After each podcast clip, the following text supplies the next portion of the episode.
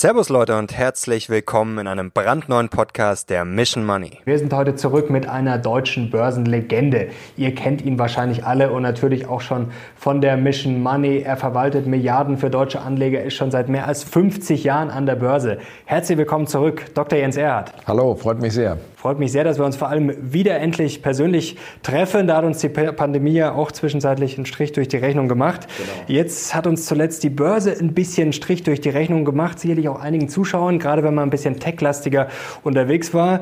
Jetzt kamen natürlich einige Crash-Propheten wieder ums Eck, aber auch zum Beispiel Experten wie Robert Schiller, der gewarnt hat, ja, 50 Prozent Luft nach unten. Was würden Sie ihm jetzt entgegnen? Ja, der gute Schiller mag ja den Nobelpreis haben. An der Börse lag er noch nie so gut. Da hat er keinen Preis verdient. Zum Beispiel nach seiner Theorie, auch mit dem Schiller KGV, mhm. hätte man im Grunde schon Ende 2009, Anfang 2010 alle Aktien verkaufen müssen, weil da nach seiner PE alles zu teuer war.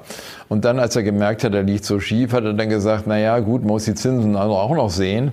Und das war natürlich überhaupt die treibende Kraft dieser ganzen Hosse. Und wenn man die vorher übersehen hat, bis vor einem Jahr oder noch weniger zurück, äh, ist natürlich schon gewisses Manko. Dann hat er gesagt, ja, bei den hohen Zinsen, da ist das dann alles nicht so schlimm, da kann man auch hohe Bewertungen rechtfertigen. Naja, also inzwischen ist ja die Zinsecke nicht mehr so freundlich wie bisher. Nicht? Die Zinsen sind ein gutes Stück gestiegen, die Zehnjährigen so von, war mal ganz kurz 0,5 im, im Tief, die Verzinsung, und jetzt so 1,7, war schon über 1,8. Ähm, ist also wirklich prozentual eine Menge hochgegangen. Und das muss man ja auch sehen, dass viele Unternehmen oder auch der Staat, manche Privatleute auch doch eine Menge Schulden aufgenommen haben über die letzten Jahrzehnte oder Jahre.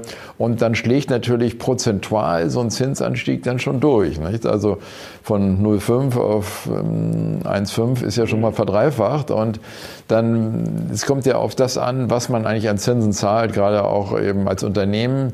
Wie viel ist diese Zinslast in absoluten Beträgen? Und wenn wenn die sich dann verdreifacht, wird es für manche Unternehmen dann schon ein gewisser Kostenfaktor. Dazu kommen jetzt wahrscheinlich noch höhere Löhne. Also von manchen Seiten kommen jetzt doch Belastungsfaktoren für die Unternehmen und daher ist es nicht ganz äh, falsch, dass sozusagen die Kurse jetzt ein Stück zurückgefallen sind. Aber ich will jetzt heute keine Bessie ankündigen. Mhm. Also Sie sind entspannt Glauben Sie, also noch entspannt klingt das zumindest äh, danach, glauben Sie jetzt sogar an eine Relief Rally, wie es ja jetzt schon äh, ausgerufen wurde, also das jetzt nach den Rücksetzern, gerade bei den verprügelten Tech-Werten, da kommen wir gleich noch dazu, Meta und PayPal und Co., dass es jetzt vielleicht mal wieder so eine Gegenbewegung nach oben gibt? Ja, alle konzentrieren sich natürlich sehr auf die Nasdaq und die Tech-Titel. Ist noch bei den Most Crowded Trades immer noch da in Amerika. Da wird immer umgefragt, äh, gefragt jeden Monat, wo seid ihr am meisten investiert? Das war noch bei der letzten Umfrage, kommt immer Mitte des Monats, war es noch Most Crowded Trade. Also wenn alle in einer Ecke sitzen, dann muss man zumindest ein bisschen äh, auch mal ab und zu auf den Ausgang schielen. Nicht? Also das ist oft jahrelang oder monatelang falsch, dann irgendwie in Verkaufen zu denken. Aber wenn es sozusagen so ein Wetterleuchten anfängt oder zu kriseln anfängt, und das sieht man ja ja zum Beispiel bei den Zinsen, da muss man doch mal an den Ausgang denken. Und ich würde sagen, jetzt schon wieder da einsteigen, so eine Real Rally, Zwischenrally durchaus denkbar. Aber ich glaube, dass es eher dieses Jahr ein Jahr der Bewertung wird, dass es eher Aktien nach oben bringen wird, die eine eher niedrige Bewertung haben, also nicht so mhm. überteuert sind. Das ist bei höheren Zinsen eigentlich schon immer so gewesen und das wird wahrscheinlich auch diesmal so sein. Also eher diese Value-Ecke wird wahrscheinlich ganz gut abschneiden, die zyklische Ecke, die äh, konjunkturempfindliche Ecke, denn die Konjunktur wird nach meiner Meinung nach weiter gut laufen. Da gibt es ja auch schon wieder alle möglichen Prognosen. Die Zinskurve wird so flach und da gibt es das nächste Verkaufssignal von der Seite her. Nicht der Unterschied zwischen kürzer und langfristigen Zinsen ist diese Zinskurve. Aber da glaube ich nicht dran. Also ich glaube, die Konjunktur wird schon laufen. Also man hat ja im Grunde Irrsinnsgelder in die Wirtschaft reingestreut in Amerika oder reingepumpt. Also das waren ja ähm, ungefähr gute vier Billionen Dollar von der Notenbank, fünf Billionen Billionen von den Staatsdefiziten her. Das sind neun Billionen, die man da in die Wirtschaft gepumpt hat. Und wenn man bedenkt, dass die amerikanische Wirtschaft gut 20 Billionen äh, pro Jahr darstellt an Wert, dann ist es ja die halbe Volkswirtschaft, die man da so ins Geschehen geworfen hat, um anzukurbeln. Das verpufft nicht von heute auf morgen. Also da gibt es noch einige Multiplikator, Folgeeffekte. Also eine schlechte Kultur glaube ich nicht. Aber wenn natürlich die Zinsen höher gehen und vor allen Dingen auch die Liquidität verknappt wird, dann wird sich so ein bisschen das Börsengeschehen verschieben. Die Leute werden die teuren Aktien nach meiner Meinung verkaufen und die preisgünstigen Dividendenaktien oder auch die niedrigen, dieses Kurs-Gewinn-Verhältnis, niedrigen Kurs-Buchwert haben, die werden sie eher kaufen. Also, also keine BES. Also ich möchte wirklich keine BES ankündigen, aber eine Verschiebung. Es war in der Vergangenheit immer so. Also wenn die Zinsen erhöht wurden, gab es nicht am nächsten Tag eine Bässe. Genauso wenn die Zinsen gesenkt wurden, wie es heute ja in China ist, gab es auch nicht am nächsten Tag eine Hosse. Also diese monetären Aktionen haben immer zeitliche Lags, Verzögerungseffekte, die meistens also mindestens ein Jahr dauern. Also ich würde sagen, für dieses Jahr braucht man also noch auf der monetären Seite keine Bärs ankündigen. Aber man muss sozusagen sich doch wesentlich vorsichtiger aufstellen. Die Volatilität wird größer sein. Also so ganz unbeschwert sollte man auch nicht in das Jahr gehen. Äh, zur Notenbank kommen wir gleich. Natürlich schauen alle auf die FED. Da würde mich natürlich interessieren und die Zuschauer sicherlich auch, wie viele Zinserhöhungen Sie so, sozusagen jetzt eingepreist haben. Kommen wir gleich dazu. Vielleicht ganz kurz davor noch, wo wir jetzt eigentlich stehen. Das fragen sich sicherlich auch viele Zuschauer. Wir haben ja jetzt ein gewisses Problem, denn am Markt am breiten Markt hat sich ja gar nicht so viel getan jetzt beim DAX, beim S&P und beim Dow und auch bei den ETF-Anlegern, die denken sich, ja, was ist denn jetzt los, warum regen sich denn alle auf? Auf der anderen Seite haben wir natürlich schon extreme Probleme, gerade bei den Tech-Werten. Ähm, jetzt ist die Frage, ähm, muss man das unterschiedlich bewerten? Also sind wir bei manchen Indizes im Bärenmarkt, äh, sind wir bei anderen noch im Bullenmarkt? Wie sehen Sie das? Ja, ich glaube schon. Ich, ich habe ja auch eben, glaube ich, versucht herauszustellen, dass man noch nicht jetzt wieder da auf die gefallenen Engel, also die bisher sehr gut waren, wieder so nur darauf schauen sollte, vielleicht selektiv auch, aber doch besser ein bisschen den Fokus eher in eine andere Richtung geben, also in die unterbewerteten Titel. Und ich glaube, da wird man dieses Jahr doch zum Teil recht gute Kursgewinne sogar sehen, plus die Dividenden. Weil bei manchen Titeln, auch in Europa, hat man ja so an die 4% Dividende. Und wenn man noch ein bisschen Kursgewinn dazu hat, dann ist man glaube ich, ganz gut bedient dieses Jahr. Man sollte nicht die Steigerungen wie letztes Jahr natürlich erwarten. Aber ich würde sagen, wenn man fünf, vielleicht sogar irgendwas bis zehn Prozent dieses Jahr erreicht, ist das eine gute Sache.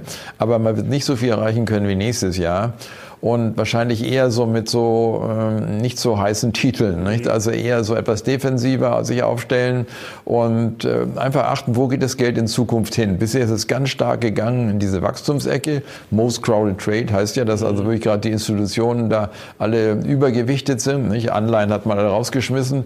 Die niedrigste Anleihengewichtung, glaube ich, aller Zeiten, aber gleichzeitig auch so die höchste Aktiengewichtung aller Zeiten. Das heißt natürlich was, dass man eher in die defensive Ecke geht, wobei Anleihen ja nach wie vor nicht äh, attraktiv sind, nach meiner Meinung. Da geht man halt so in anleihenartige Aktien, die eben eine hohe Dividendenrendite haben oder ein sehr niedriges Kurs-Gewinn-Verhältnis. Also das könnte ich mir durchaus als äh, Strategie vorstellen. Also irgendwelche Crash-Gurus gebe ich dann eine klare Absage für dieses Jahr.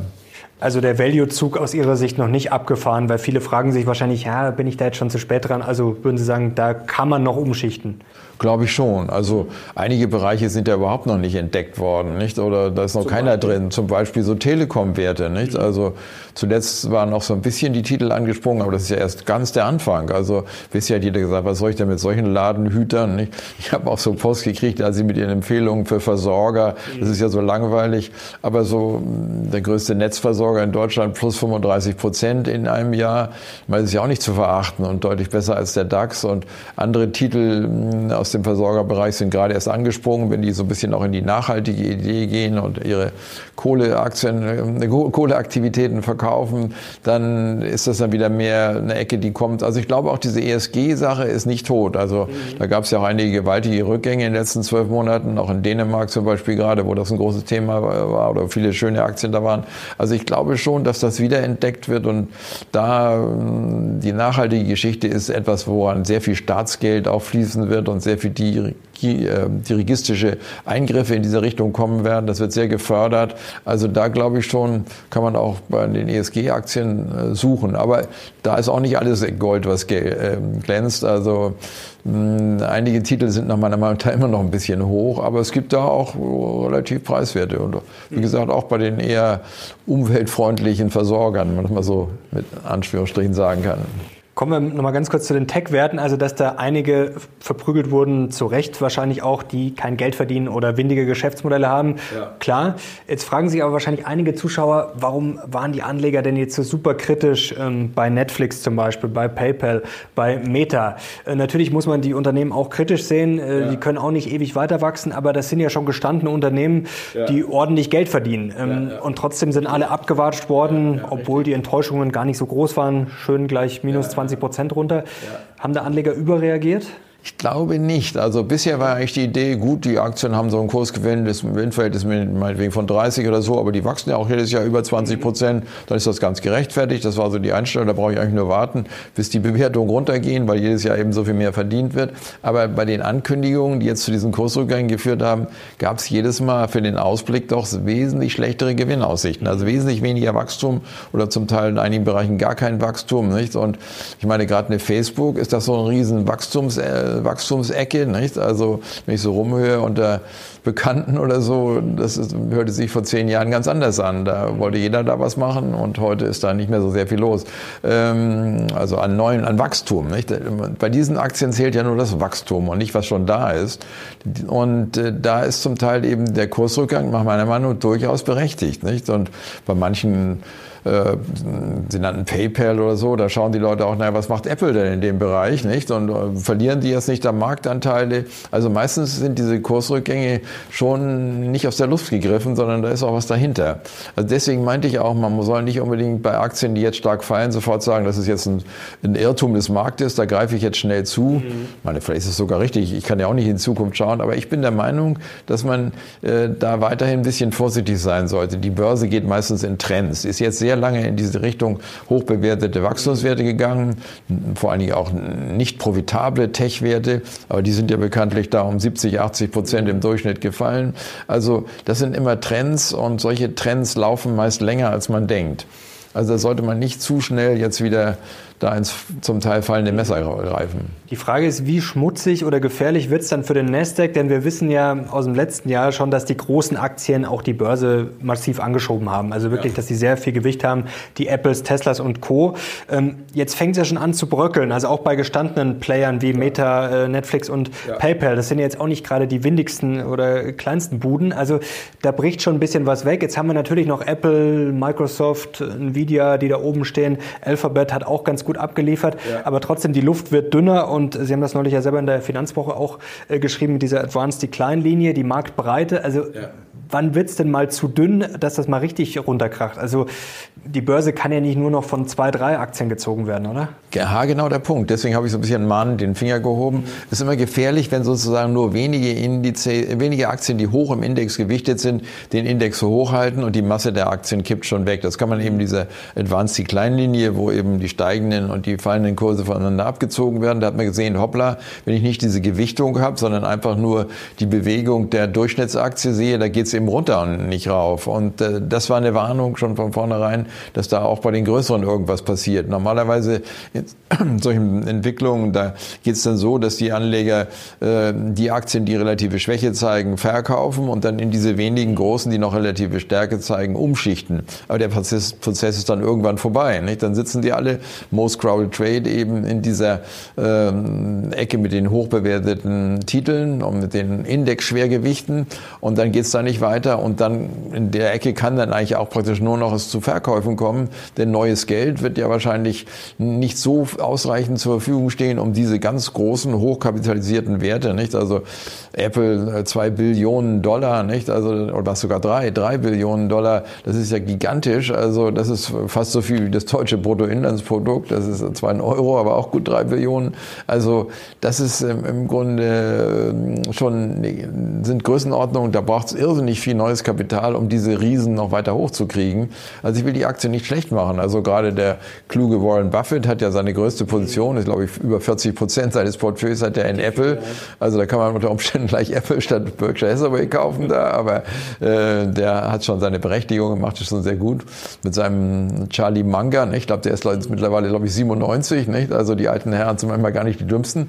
Äh, also ich würde nicht alles verkaufen im, im Wachstumsbereich. Nicht? Also ich habe auch in meiner Finanzwoche immer geschrieben, also die ganz äh, nach meiner Meinung sehr äh, mit irrsinnig guten Geschäftsmodell ausgestatteten Titel. Eine Alphabet habe ich da immer genannt. Also da sehe ich noch nicht diesen Sturz, den wir zum Teil jetzt, jetzt gesehen haben. Aber die Ecke wird nicht richtig sozusagen outperformen jetzt, glaube ich, auch wenn die Gewinnentwicklungen noch so gut sind, weil eben doch ein bisschen viele Leute drin sitzen. Also Aktienkurse sind nicht ein Spiegelbild von Gewinnen rauf oder runter, es ist ein Spiegelbild davon, ob die Leute richtig reingehen und ordentlich kaufen oder verkaufen. Und die sitzen in diesen großen Werten einfach sehr stark drin im Moment. Und was kann sich da ändern? Dass doch ein paar Leute sagen, na ja, also es geht nicht weiter, da verkaufe ich mal. Nicht? Also da kann auch ein bisschen Druck noch kommen in der Ecke.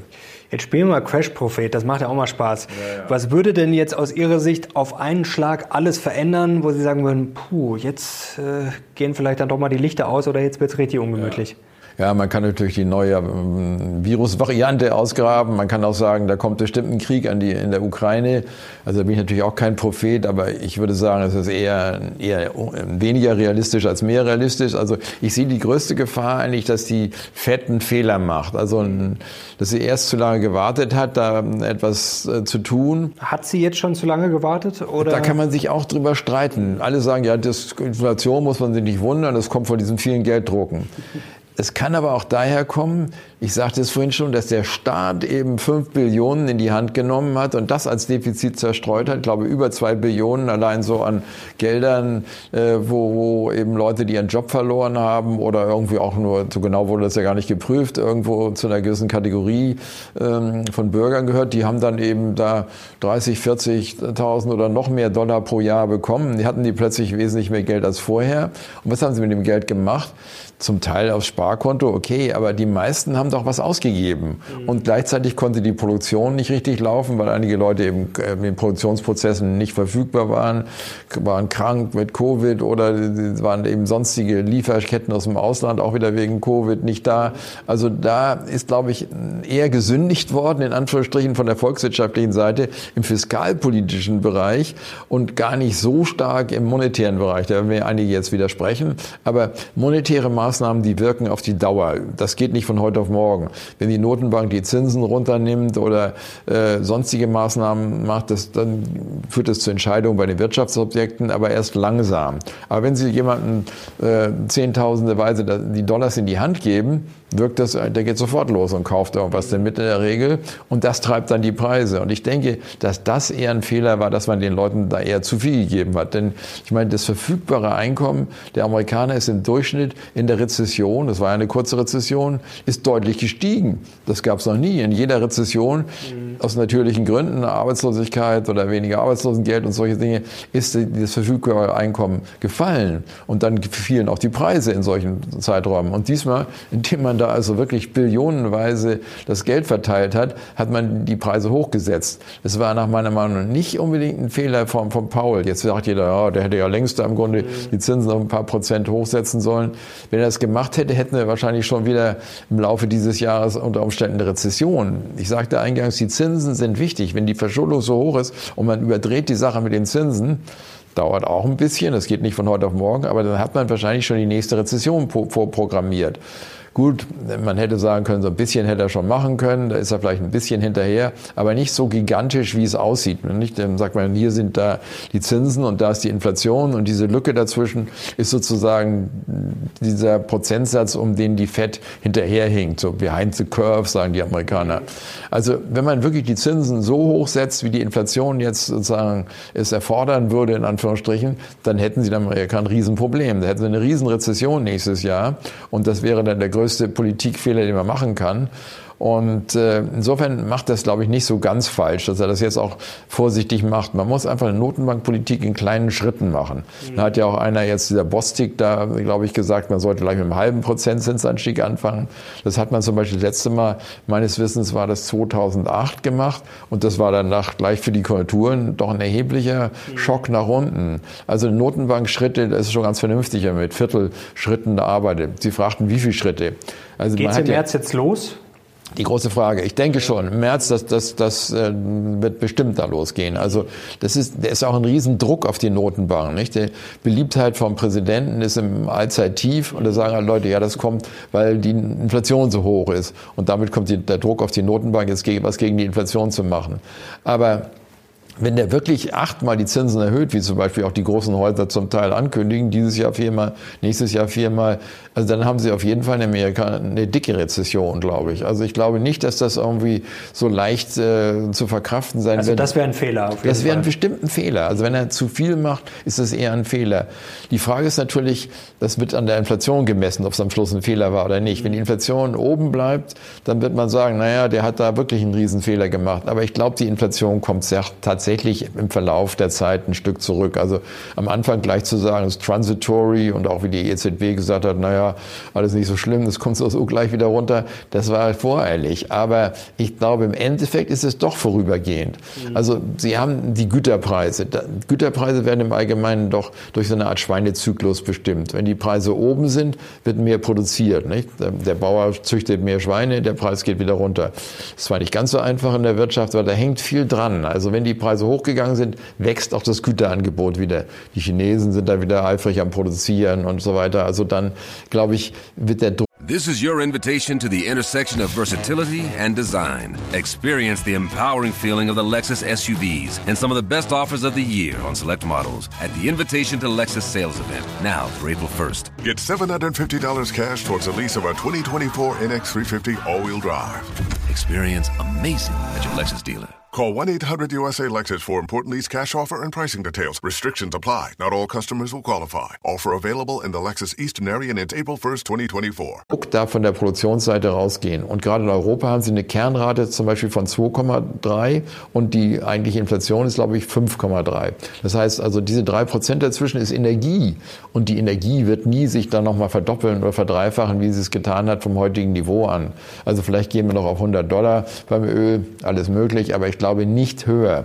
Nicht? Denn äh, auch gerade Saudi-Arabien hat da noch einige freie Produktionskapazitäten und dann bemühen sich ja nicht nur unsere grüne Partei, auch viele versuchen da eben vom Ölverbrauch runterzukommen. Da wird auch ein gewisser Gegenwind im Ölverbrauch irgendwann sein. Also ich glaube nicht, dass das Öl unendlich steigt. Und auch äh, wenn man sich mit Russland einigt, wird dann dieser erhöhte Gaspreis ein Stück runterkommen. Also ich denke schon, dass die Energie, die eben wirklich in Europa äh, diesen riesen Anteil an der Inflation ausmacht, dass die ein gutes Stück zurückkommen wird. Und damit kann ich mir vorstellen, dass die Inflation, die ja auch niedriger ist, sowohl die normale Inflation wie die Kerninflation ist in Europa niedriger als in Amerika.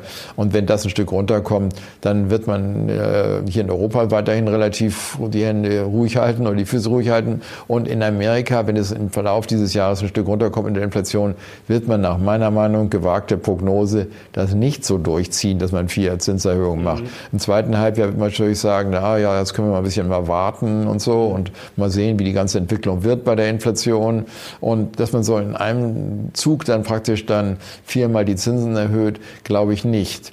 Also das äh, könnte dann auch den Dollar wieder ein Stück zurückbringen. Nicht? Also ist ja letztes Jahr stark gestiegen, im Moment so eine gewisse Gegenbewegung. Aber wenn dann der Dollar ein Stückchen wieder zurückkommt, wäre das für die amerikanische Exportindustrie wieder von einem gewissen Vorteil. Das ist ja auch eine gewisse Belastung. Das ist wie eine Zinserhöhung schon jetzt da, äh, dass dort eben der Dollar so gestiegen ist. Also das wäre eine Auswirkung, wenn im zweiten Halbjahr meine Prognose aufgeht und die Fed das nicht so durchzieht mit der, mit der Zinserhöhung, wie es heute aussieht. Die meisten ja sagen, ja sogar im nächsten Jahr, übernächsten Jahr die Zinsen dann noch deutlich erhöht werden. Halte ich für komplett unrealistisch, weil das von der Konjunktur nicht verkraftet wird.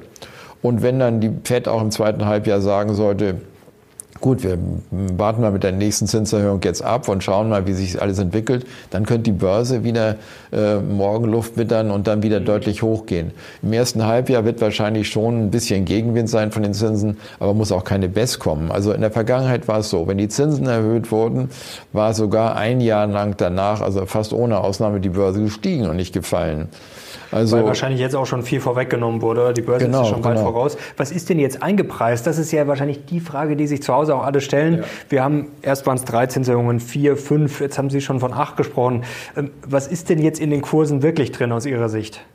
Also ich würde sagen, da ist schon einiges drin. Mhm. Und insofern ist das kein neuer Belastungsfaktor ab jetzt. Mhm. Was ein neuer Belastungsfaktor werden könnte, ist, wenn zu schnell mit quantitativ Tightening durchgegriffen wird. Also wenn man sagt, wir verkaufen jetzt die ganzen Anleihen wieder, die wir vorher aufgekauft haben. Nicht solche Stimmen gibt es ja nicht. Also was ich für einen Aberwitz halte, also das wird nie passieren. Ähm, aber wenn man da zu schnell quantitativ Tightening macht, zu schnell zu viel Anleihen verkauft, zu schnell zu viel Liquidität rauszieht, Das wäre dann ein Problem. Aber ich denke, dass das erst eine Sache ist, worüber man sich im zweiten Halbjahr unterhalten muss. Also ähm, das wird nicht, glaube ich, im März schon begonnen. Kann sein, aber ich denke, dass es eher unrealistisch ist, dass es eher zur Jahresendmitte eine Frage ist, wie viel man da von der Liquidität wieder zurücknimmt. Im Moment ist die amerikanische Finanzszene sehr liquide. Also wenn man da ein Stück der Liquidität rausnimmt, ist es ja ein Beinbruch. Also mhm. als zuletzt quantitativ Tightening gemacht wurde zwischen 2017 und 2019, war der Markt viel, viel enger. Also da war nicht diese Überschussliquidität da wie jetzt. Also im Grunde, es kommt darauf an, wie Sie es definieren da, äh, anhand des Repromarktes oder anhand der freien freien Bankreserven, da ist diese Freiliquidität zwischen zwei und vier Billionen Dollar in Amerika. Das war die ganzen letzten Jahrzehnte nie der Fall. Also da ist eine Mordsliquidität im Hintergrund auch ein Grund, warum ich keinen Crash sehe. Nicht? Also es ist immer so, ist da Geld da für Aktienkäufe oder nicht? Und im Endeffekt, äh, wenn man sie nicht jetzt mindestens ein Jahr, wenn nicht länger, quantitativ Tightening in größerer Form machen, ist die Liquidität eben nach wie vor da. Und damit äh, ist auch kein Grund dafür eine richtige Aktienbase. Mhm. Also es wird volatil, glaube ich verschiebt sich in den favorisierten Bereichen etwas. Den Ecken, wo jetzt alle drin sitzen, da wird es nicht so laufen. Wird eher dahin gehen, wo die alle gesagt haben bisher, na, das ist so ein bisschen langweilig, was nicht gelaufen ist, dass man eher da dann sein Glück versucht.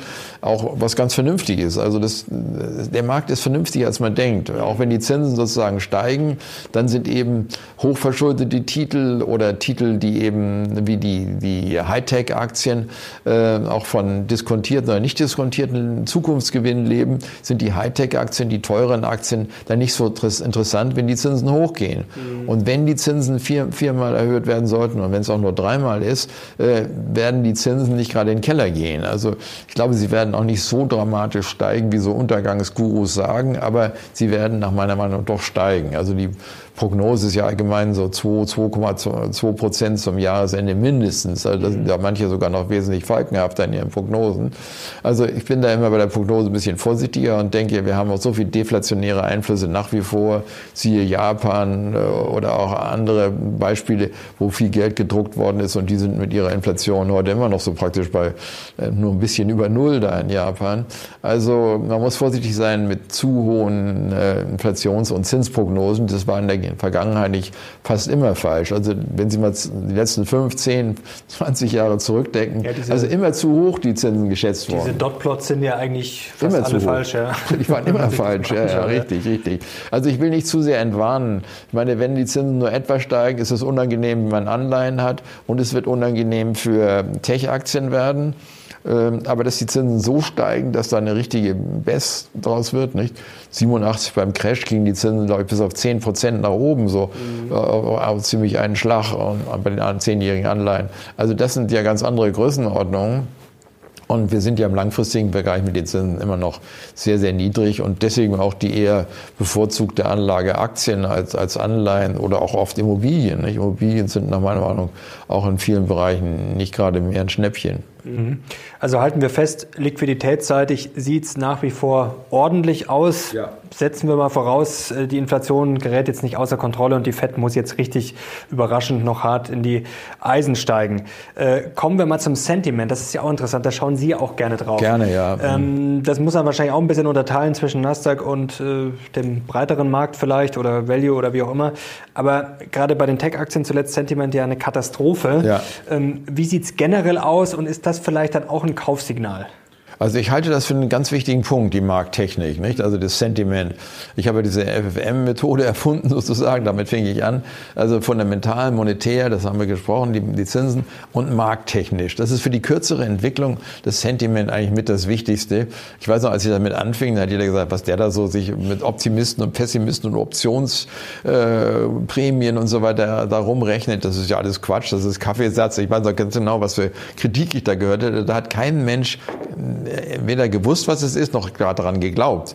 Aber inzwischen hat man doch gemerkt, also wenn alle pessimistisch sind, dann geht es eher wieder hoch. Und zuletzt hatten wir eine, ganz schön viel Pessimismus, auch gerade im Tech-Bereich. Also für die Nasdaq gibt es einen in Amerika, Halbert heißt der, der misst den Optimismus und Pessimismus. Der äh, schwankt das zwischen minus 100 und plus 100. Und als es so bei plus 75 oder so war, noch im letzten Herbst, habe ich gesagt, hoppla, jetzt lieber jetzt, wirklich jetzt endgültig vorsichtig bei, bei diesen Titeln. Aber das ging zuletzt wieder bis minus 75. Nicht? Also das ist dann eher sogar ein Kaufsignal kurzfristig aus der Ecke.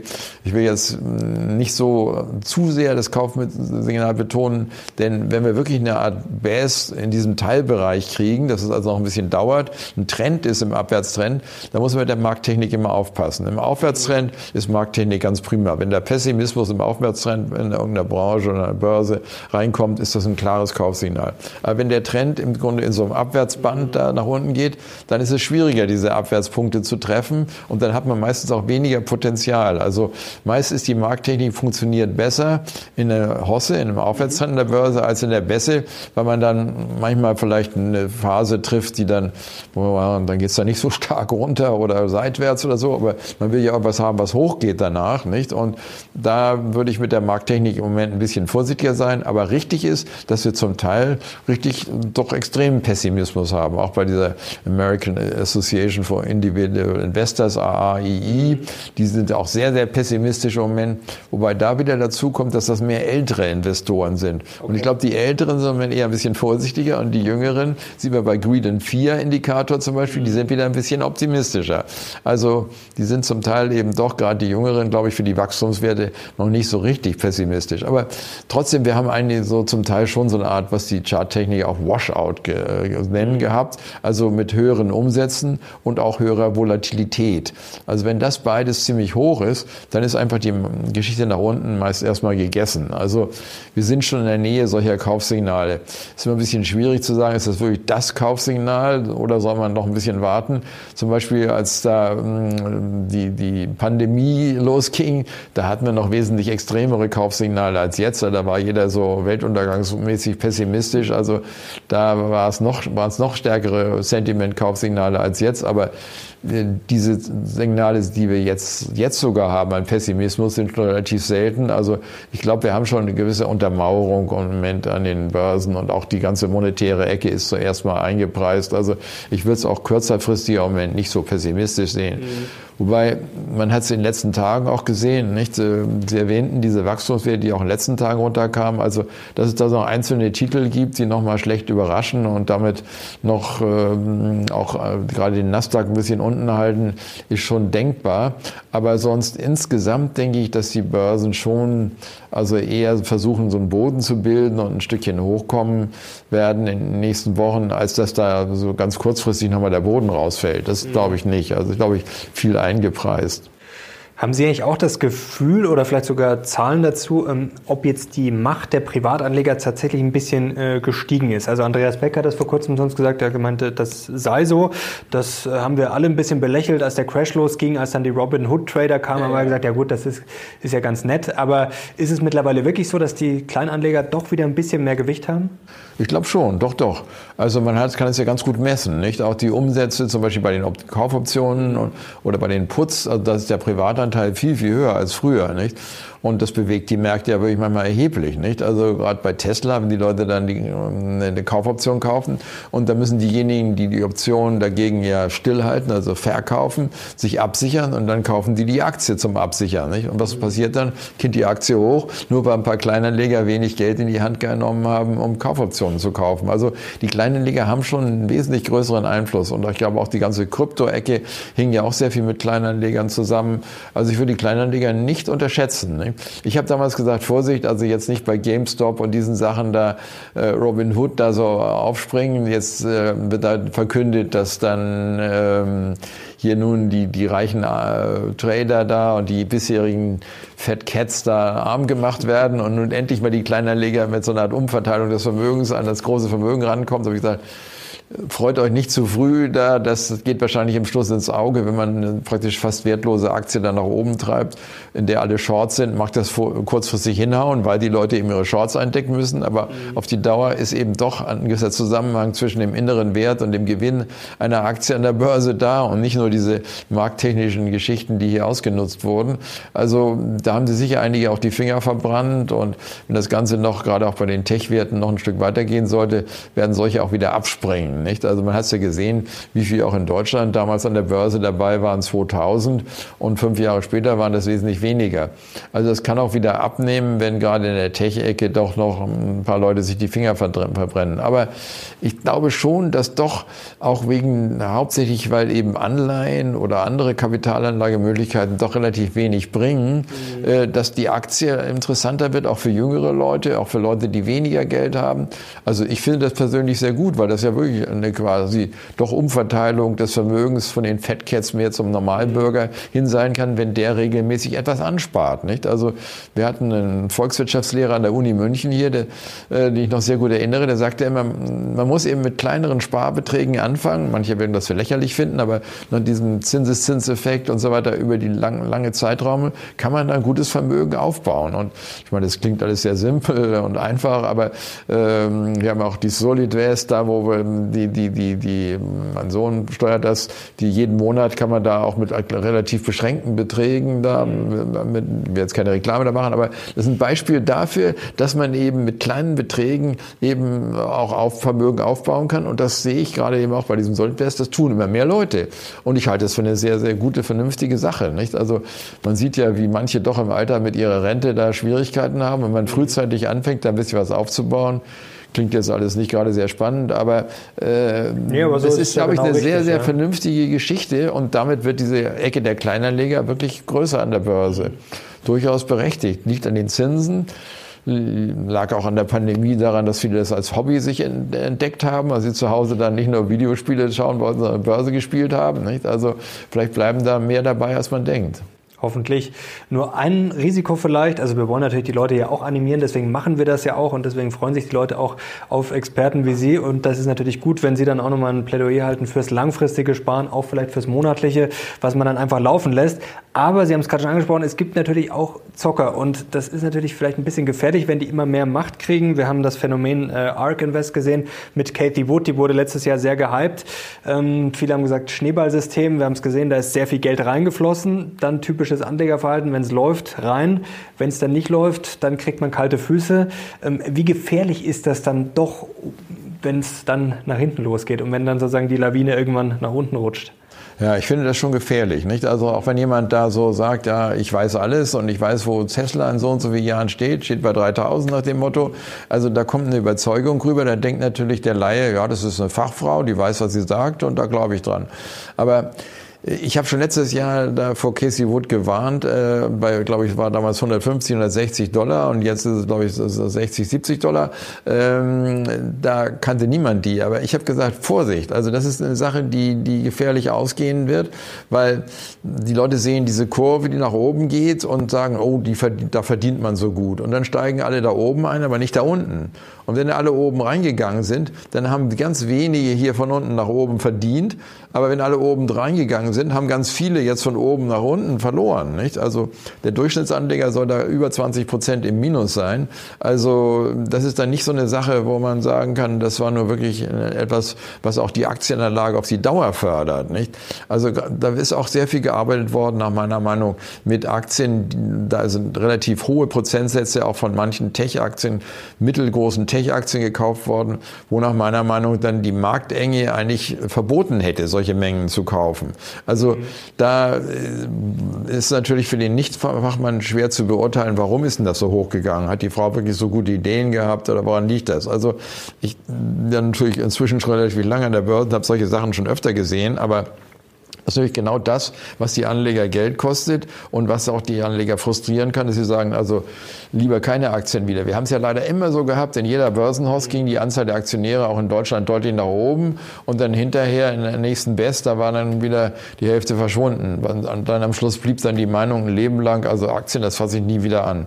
Das ist schade, nicht? Also wenn man wirklich das vernünftig macht und vielleicht nicht immer die heißesten Eisen anfasst, ich habe immer die Versorger empfohlen, habe ich sogar Zuschriften gekriegt, was wollen Sie denn mit Ihren langweiligen Dingern? Also man muss einfach sehen, wie erhalte ich mein Vermögen, wie vermehre ich mein Vermögen, gerade wenn ich es auch eben fürs Rentenalter haben will und da was aufbauen will und nicht auf die schnelle Mark nur setzen. Manchmal funktioniert das, hat ja auch jetzt lange sehr gut funktioniert. Aber man muss sich immer überlegen, alle, die mal reingerauscht sind, die wollen ja unter Umständen da auch wieder raus und dann das drückt dann den Kurs. Nicht? Und nicht nur beim Einzelnen, das kann auch bei Fondsmanagern so sein. Jetzt gibt es ja schon Witze über Katie Wood, muss man fairerweise auch sagen. Letztes Jahr war sie noch die größte, wurde sie gefeiert. Jetzt hauen natürlich alle drauf. Das kann immer sehr schnell gehen. Ist vielleicht auch in beide Richtungen übertrieben. Ja, das kann jeder selber entscheiden, was er davon hält. Äh, wollen wir jetzt nicht auch noch draufhauen. Aber es gibt viele Witze nach dem Motto, alles, was Katie Wood im äh, Portfolio hat oder in ihren ETFs. Muss man Short sein, ne? Äh, muss man Short sein. Genau das will man oder sollte man besser nicht haben. Sehen Sie das auch so oder was wäre denn jetzt bei Ihnen so eine Aktie oder so eine Branche, wo Sie sagen, das würde ich jetzt momentan wirklich nicht mit der Beißzange anfassen?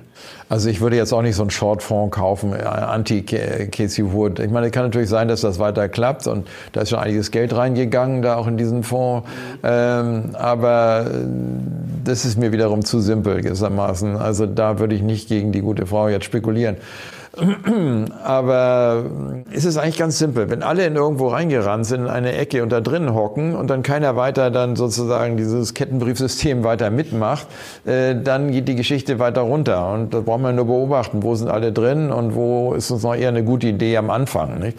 Und manche Ideen sind nur relativ kurzfristig, weil sie wirklich nichts taugen und manche Ideen sind schon längerfristig. Nicht? Die ganze ESG-Idee wird nach meiner Meinung längerfristig schon äh, eine gute Sache sein, dass man sich damit beschäftigen sollte. Aber manche Sachen, da fragt man sich auch, wird das überhaupt jemals über das Entwicklungsstadium hinauskommen und sollte man da nicht vorsichtig sein? Und, und also da würde ich immer sagen, gut, man kann vielleicht auch eine Sache des Depotanteils, so ein bisschen äh, in, in auch sagen, Sachen mit etwas schwierigem Kursgewinn, äh, Kurs-Chance-Risiko-Verhältnis investieren. Also man sollte ja nicht nur in die ganz langweiligen Titel investieren, auch irgendwas, was sich dann wirklich äh, überraschend sehr, sehr gut investieren kann. Nach sowas sollte man auch suchen. Also das, ähm, was dann richtig nochmal einen Schub fürs, fürs Depot bringt. Aber man muss, glaube ich, mit der Mehrzahl der Titel, mit dem größten Depotanteil doch eher vorsichtig disponieren. Nicht? Ich habe schon zu viele Bessen gesehen, da nach der Internetkrise dann, also nach 2000, 2000, nach der Finanzkrise, nach 2007, 2008, da haben die Leute wirklich Haus und Hof zum Teil verloren, weil sie einfach zu unvorsichtig waren. Und das gilt nicht nur für Privatanleger. Also als ich anfing zum Beispiel, gab es viele Vermögensverwaltungen da. Und ich kenne keine einzige, zumindest keine größere, die es heute noch gibt über den ganzen Zeitraum. Also Fachleute können sich irren, weil sie zu optimistisch eben zeitweise sind. Und man muss immer auch mit technischen Methoden, Stop-Loss oder wie auch immer, sich immer auch mal von dem Titel trennen können. Man sieht, das ist äh, recht, äh, kommt zu stark runter. Also ich halte viel von relativer Stärke. Man kann ja sehen, wie entwickelt sich eine Aktie im Vergleich zum Index.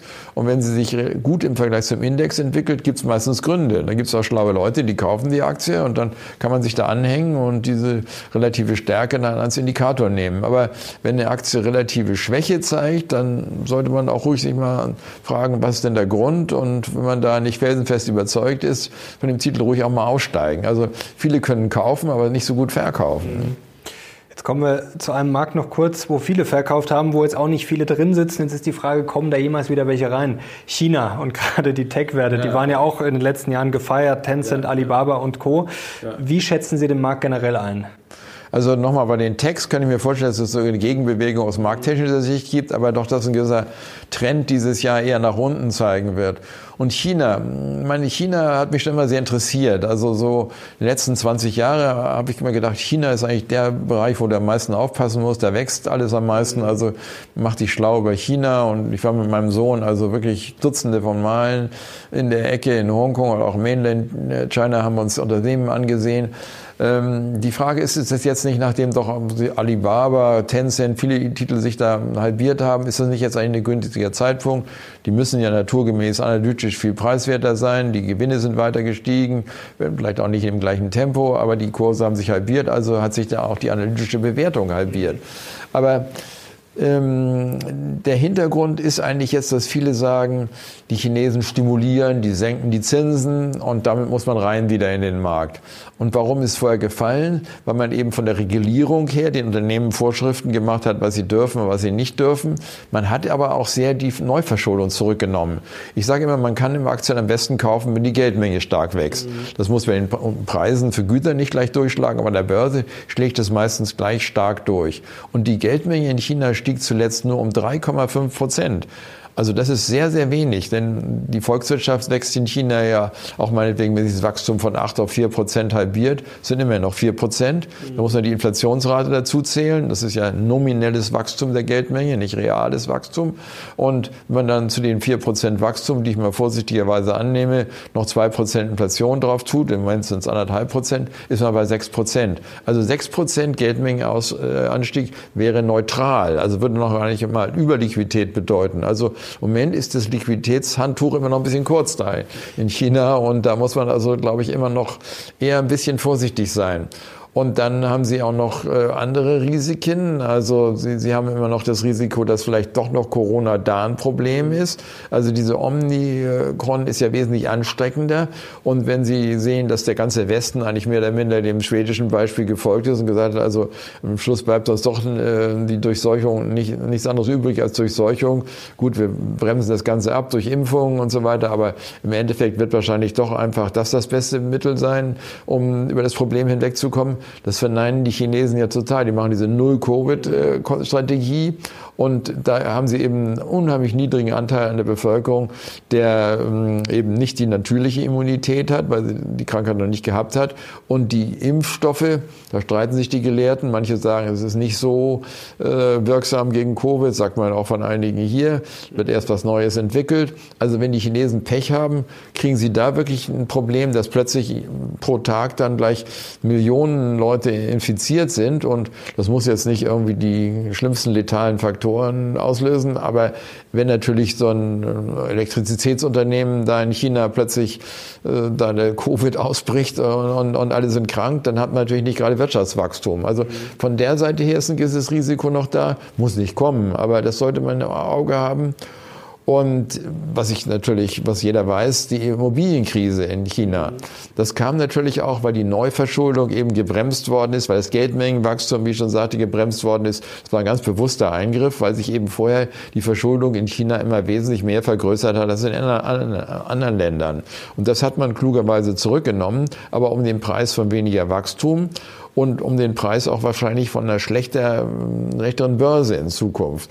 Also am meisten als durchgeschlagen im Immobilienbereich, weil der Immobilienbereich auf diese monetären Einflüsse am meisten reagiert, Zinsen. Und äh, da könnte ich mir vorstellen, dass dieser übergroße im, Wirtschaftsanteil äh, Immobilien in China die Gesamtkonjunktur doch mehr drückt, als viele glauben. Und das wird dann auch sicher die gesamte Gewinnentwicklung bremsen. Also China ist für mich im Moment nicht so ein Bereich, wo man nun ganz stark rein müsste, nur weil die Zinsen da gerade etwas zurückgenommen werden. Mhm. Und ob sie die viel zurücknehmen können, ist auch die Frage, wenn die Amerikaner die Zinsen wirklich hochnehmen. In der Vergangenheit hat es immer eine gewisse Rolle gespielt da. Also da hat, war das immer Rücken- oder Gegenwind in China, was die Amerikaner gemacht haben. Und jetzt haben sie natürlich Gegenwind. Wenn die Amerikaner die Zinsen erhöhen, werden die die Zinsen nicht so ganz stark senken können, nehme ich an. Also der Spielraum für Zinssenkungen ist da auch in China mehr eingeengt. Die haben ja nicht viel gesenkt, also um fünf bis zehn Basispünktchen. Das waren nicht so gleich drastische Zinssenkungen, die nun eine riesen Konjunkturankurbelung auslösen. Sicher, sie werden wahrscheinlich vom Staat wieder ein bisschen mehr Geld in die Hand nehmen, Infrastruktur, was sie immer machen, wenn die Kultur nicht so gut läuft. Aber ich glaube nicht, dass sie diesmal diesen Push auch so wollen. Also die wollen einfach nicht die Neuverschuldung richtig hoch haben.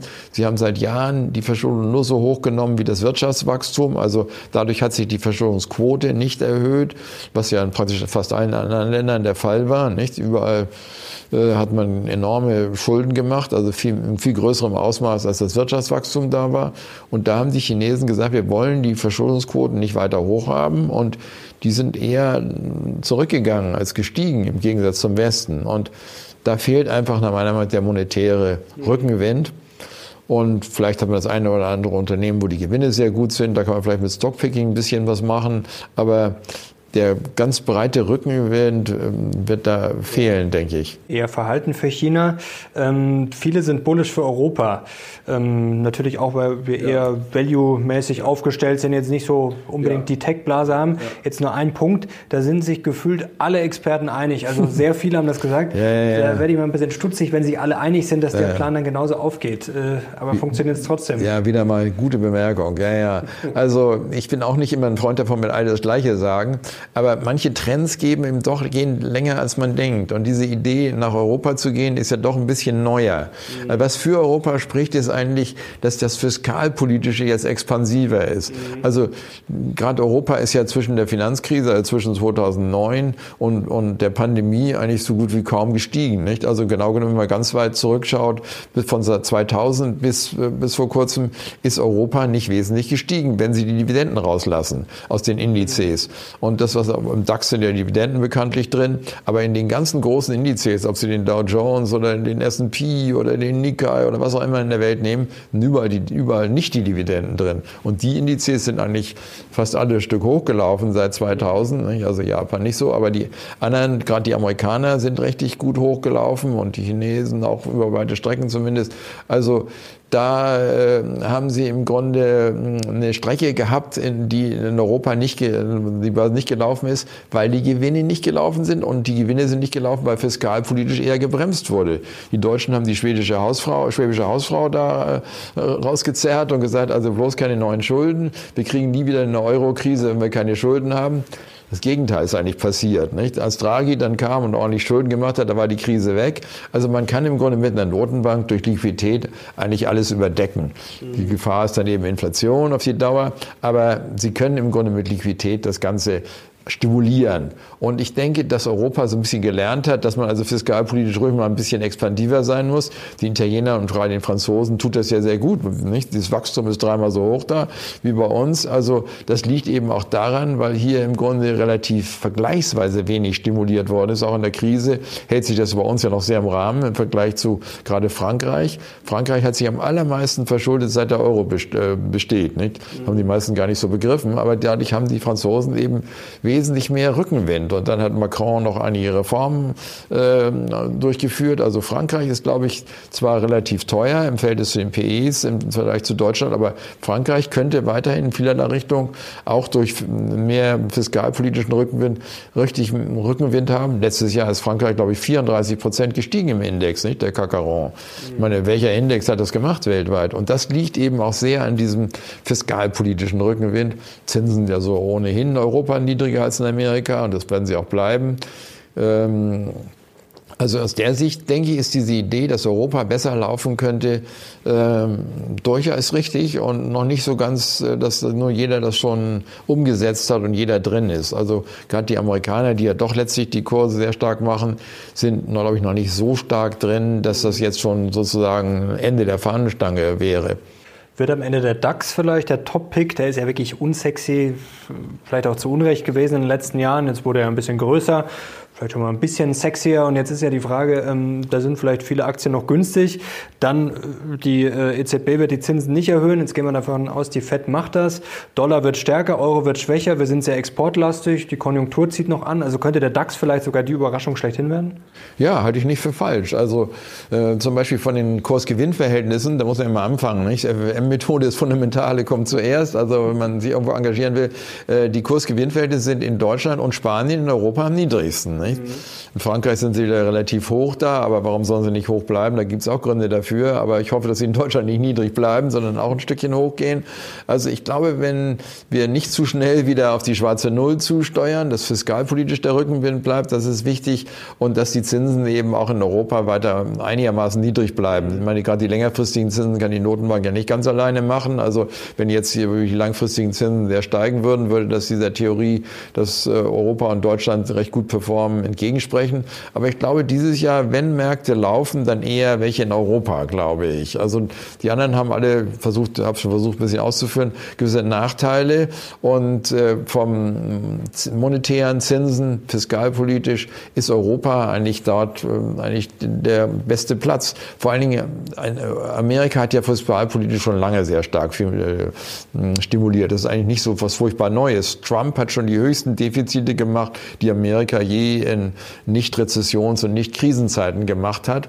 Und äh, jetzt also haben die Europäer ja vorher genau das Gegenteil gemacht. Die haben eigentlich eher wenig Defizite gemacht und die Europäer haben um 180 Grad das Steuer rumgeworfen und deswegen müsste sich auf die Börse besonders auswirken, während in Amerika das Steuer schon so oder so in der Ecke war. Also die stimulieren die ganze Zeit schon fiskalpolitisch gut, jetzt ein bisschen mehr durch die Corona-Sache, historisch am meisten wie im Zweiten Weltkrieg, aber trotzdem ist das nicht so ein 180 Grad rumreißen des Steuers gewesen wie in Europa. Also in Europa müsste die Auswirkung dieser Stimulierung noch stärker sein als in Amerika. Das meine ich damit. Ne?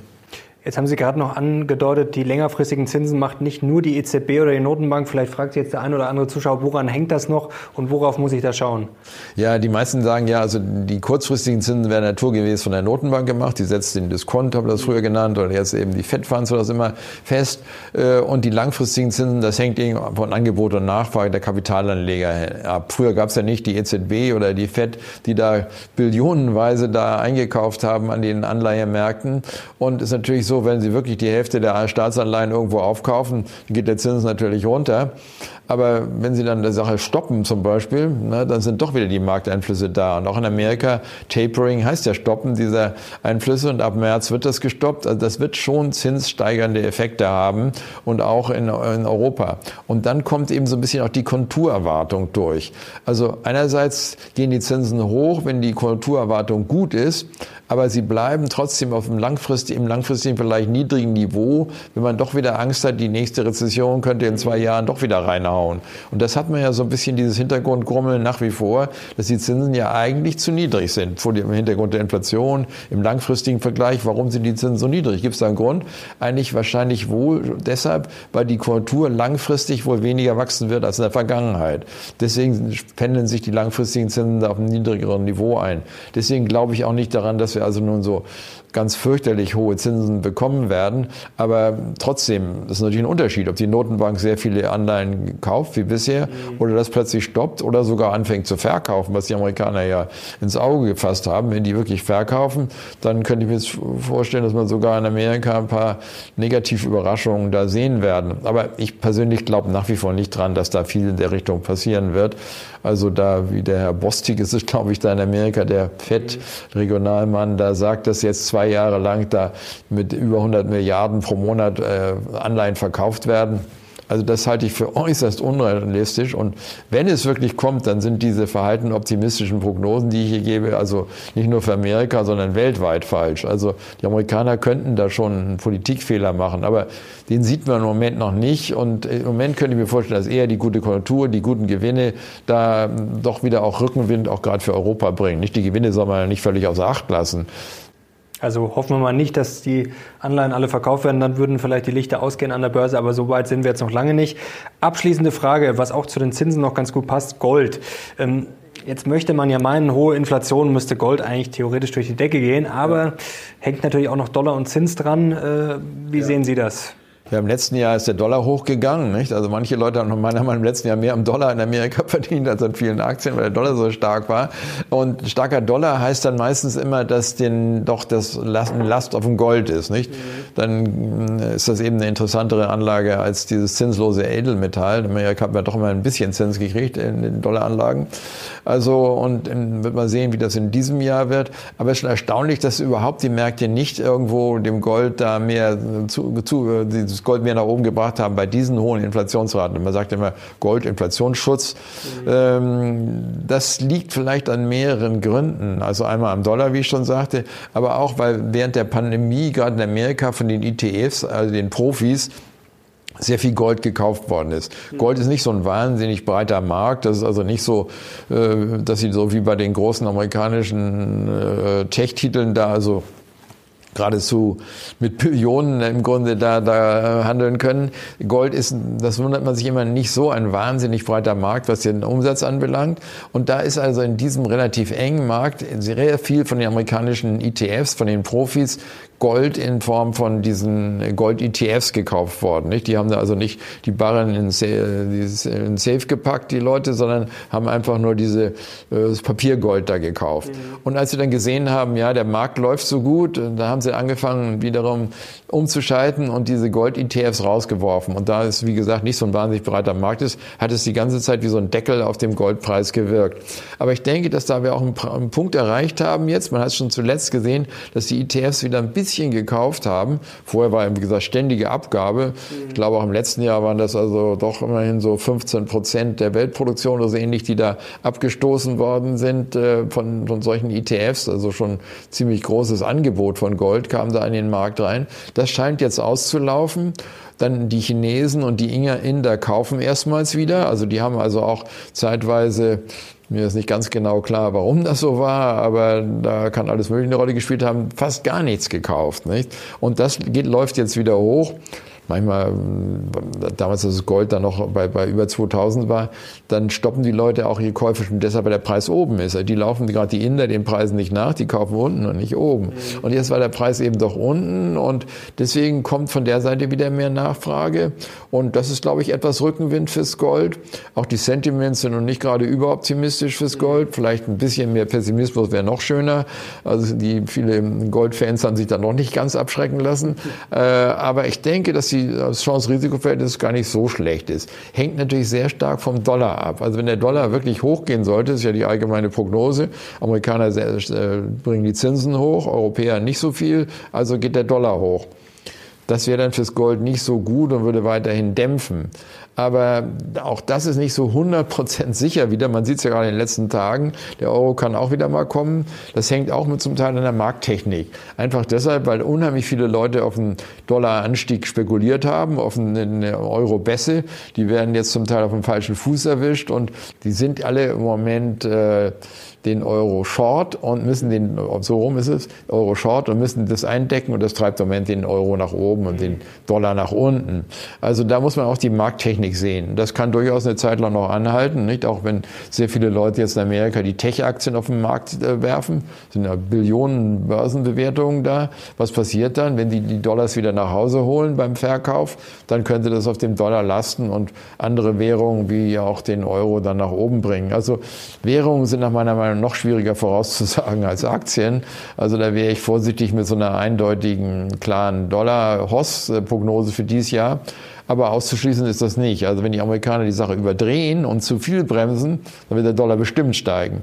Aber wenn sie dann gerade im zweiten Halbjahr dann zögerlich werden und sagen, na, das wird, wenn wir jetzt weiter erhöhen, dann belastet es die Konjunktur, könnte ich mir vorstellen, dass der Dollar im zweiten Halbjahr mal richtig nachgibt wieder. Also ein bisschen früh für eine Prognose, aber man darf sich da nicht auf zu lange äh, Prognosen festsetzen, würde ich mal sagen. Also da kann der Dollar runterkommen und das würde dann fürs Gold heißen. Gold würde dann richtig hochgehen im zweiten Halbjahr. Dann sind wir gespannt, ob das passiert. Sind sicherlich auch einige Goldfans dabei. Herr Erd, herzlichen Dank. Das hat wieder großen Spaß gemacht. Ganz meinerseits. Und Danke. ich hoffe, euch auch. Und wenn ihr Dr. Jens Erd wieder sehen wollt, dann gebt uns gerne einen Daumen nach oben und schreibt mal in die Kommentare. Wir haben ja heute wieder einiges beackert. Das war mal wieder das große Ganze und hat wie immer großen Spaß gemacht. Danke Ihnen, danke euch fürs Zuschauen. Wir sind jetzt raus. Bis zum nächsten Mal. Ciao.